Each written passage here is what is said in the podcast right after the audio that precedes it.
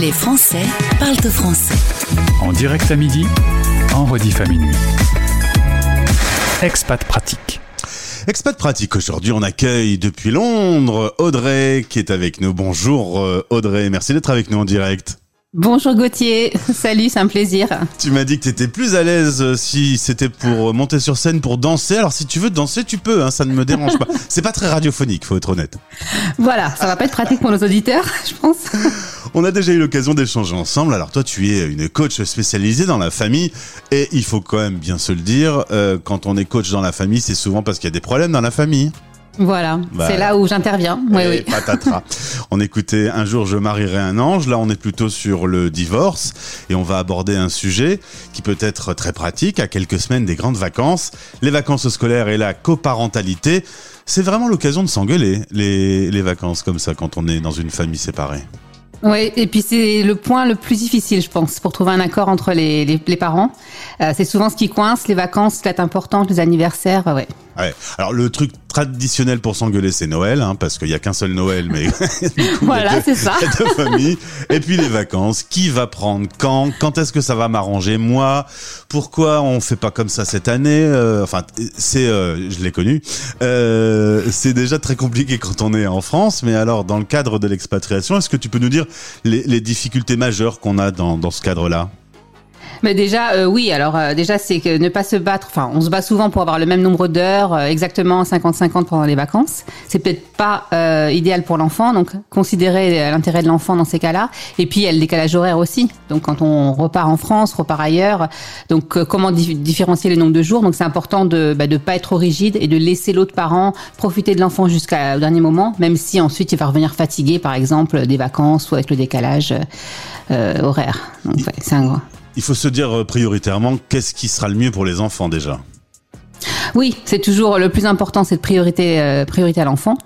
Et puis euh, priorité aussi à, euh, bah, aux parents qui ont le plus de temps. Parce que souvent on veut faire 50-50, mais il y a un parent qui a peut-être plus de temps pour l'enfant. Ouais. Donc c'est important de privilégier ça aussi. Qu'est-ce qui se passe lorsque c'est la première fois qu'on se retrouve seul avec ses enfants? Est-ce qu'il y a des petits conseils à donner?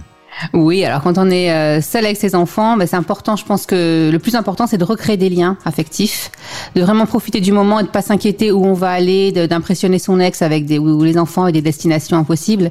Et c'est vraiment de retrouver euh, une relation, euh, recréer une relation avec ses enfants, recréer des souvenirs avec eux.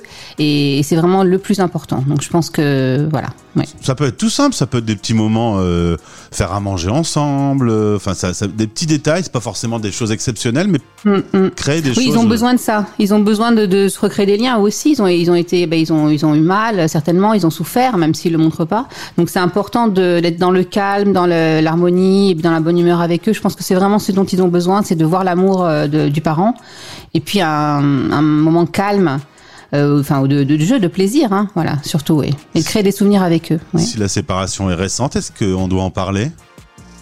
Alors bien sûr, il faut en parler. Selon l'âge de l'enfant, euh, c'est important d'en parler euh, bah, soit au moment de la séparation avant. Euh, les ados, toujours les prévenir un petit peu plus à l'avance parce que bah, eux, ils, de- ils devinent tout, hein, ils sont grands. Euh, et vraiment d'en parler avec eux. euh, et puis les petits aussi, leur montrer qu'ils auront une, toujours leur routine, toujours leur, euh, leurs anniversaires, leurs amis. ils auront deux chambres. Et puis bien sûr, se faire aider des professionnels dans ces cas-là si les enfants réagissent mal. Mais c'est important d'en parler à tous les âges. Les enfants sentent. Donc oui. oui.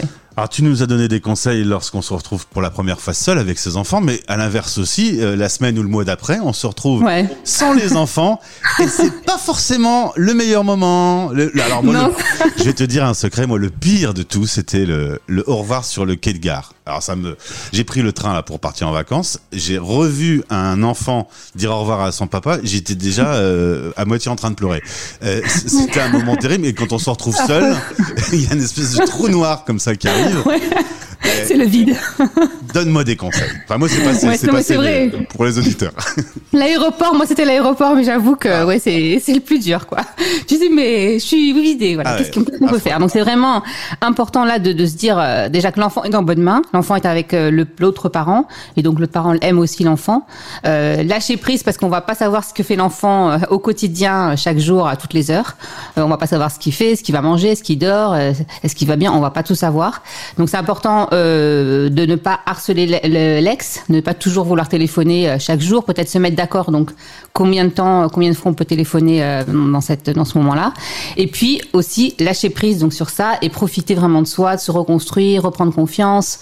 Euh, puis on a peut-être toutes sortes d'émotions. Hein. On va sentir seul, on va sentir triste, en colère. Euh, donc comment gérer ses émotions, etc. Donc vraiment profiter de ce moment. Moi j'ai vraiment eu essayé de faire ça aussi parce que c'est pas facile. On pense aux enfants bien sûr. Qu'est-ce que aurait pu être notre vie de famille euh, si on n'était pas divorcé euh, Donc s'entourer, prévoir à l'avance. C'est vraiment important de prévoir ces genres de vacances à l'avance pour pas se retrouver seul. Qu'est-ce que je fais maintenant? Et puis euh, s'entourer d'amis, de famille, aller chez quelqu'un, voilà. Ouais. Et pas trop boire l'apéro. pas trop boire l'apéro, non. Est-ce que tu as quelques idées de flexibilité justement euh, qui peuvent être euh, inventées Oui. dans cette situation? Oui, alors euh, c'est vraiment un mot que qui est important euh, que je, je, je- privilégie dans ces moments parce que bah, il y a toujours des, des, des choses. Hein. Les enfants ont des fêtes d'anniversaire, euh, ont des invitations. Euh, nous aussi, on a des fêtes de famille imprévues peut-être, euh, et on va emmener notre enfant, c'est ce qui est normal. Donc, comment être flexible avec l'autre parent, comment bien s'entendre et vraiment respecter bah, ces moments. Si l'enfant habite près de euh, d'un des parents où il y a la, y a la fête d'anniversaire, et ben euh, laisser ce jour à- aux parents qui est le plus proche pour que l'enfant puisse profiter de la fête. Donc c'est vraiment des petites choses, euh, se dire attends qu'est-ce qui est le mieux pour l'enfant? Bah oui c'est effectivement bah tant pis je perds un jour avec lui, mais lui va profiter et être avec ses amis ce jour-là, ce qui est ce qui est le plus important. Euh, justement, euh, tu as dans, dans, dans les exemples que tu as autour de toi des, familles qui sont physiquement très éloignées, où les enfants doivent vraiment faire beaucoup de kilomètres pour aller chez l'un puis chez l'autre? Alors oui, bah dans ces cas-là, c'est encore plus de flexibilité, puisque et puis plus d'organisation. Donc vraiment, le mot d'ordre, c'est prévoir à l'avance, euh, ne pas euh, vouloir toujours ça un 50-50 au niveau des jours, et voir ce qui est au mieux pour l'enfant, euh, et bien sûr pour la famille, et surtout la famille qui est éloignée et qui ne voit pas souvent. Donc peut-être que là, il va y passer plus de temps vu que le voyage est long, et donc il va passer moins de temps avec le parent qui reste sur place là, où il vit. Alors, qu'est-ce qu'on fait Dernière question, lorsqu'on se retrouve face à quelqu'un qui refuse tout compromis, toutes les propositions sont refusées, on va dans un mur et un non systématique, comment on fait? Oui, alors une situation qui arrive malheureusement euh, souvent quand même. Donc ce qui est important, c'est de se dire qu'on on peut pas changer notre ex, euh, on va pas changer ses façons de faire. Donc c'est important, c'est vraiment de, de changer sa façon de réagir face à lui, sa façon de communiquer, et c'est seulement avec ça qu'on pourra euh, gérer ses émotions, son, son sa colère, son ressenti. Euh, c'est en changeant nous, et parce que l'ex, euh, faut, faut juste accepter qu'on pourra jamais le changer.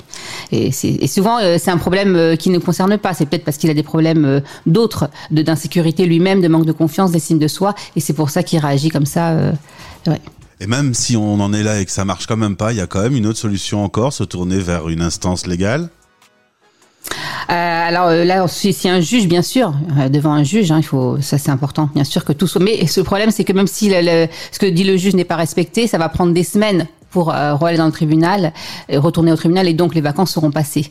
Donc c'est c'est pour ça que c'est important de, de, de gérer ça, gérer nous, comment réagir face à ce genre de difficultés, parce que ça, ça arrive très souvent, malheureusement. Audrey Zetoun, je donne ton nom puisqu'on peut te retrouver sur les réseaux sociaux et justement tu organises une petite rencontre dans quelques jours euh, autour de ce sujet. Voilà, c'est plutôt une, euh, un petit atelier questions-réponses. Là, j'ai été un petit peu général, donc si les gens veulent venir et parler de leurs problèmes en particulier, c'est le mercredi 16 juin à 13h heure de France. Euh, donc le, le lien euh, Eventbrite euh, sera communiqué sur mon profil Stéréo Chic. Voilà, donc n'hésitez pas à venir. je vous donnerai d'autres conseils et puis euh, pour répondre aussi à vos questions euh, au mieux au mieux possible. Oui. Voilà, parce que je suis certain que des auditeurs se sont dit ah. Euh, c'est vrai que j'ai pas encore bossé ce sujet et euh, vaut mieux le préparer. Au plus tôt c'est Voilà. fait, au mieux c'est. Merci beaucoup Audrey pour ces conseils. Merci, Merci, d'être venu sur notre antenne. Belle journée euh, en aussi. Angleterre. Salut. En Angleterre. Merci. Salut. Les Français parlent de français. Animé par Gauthier.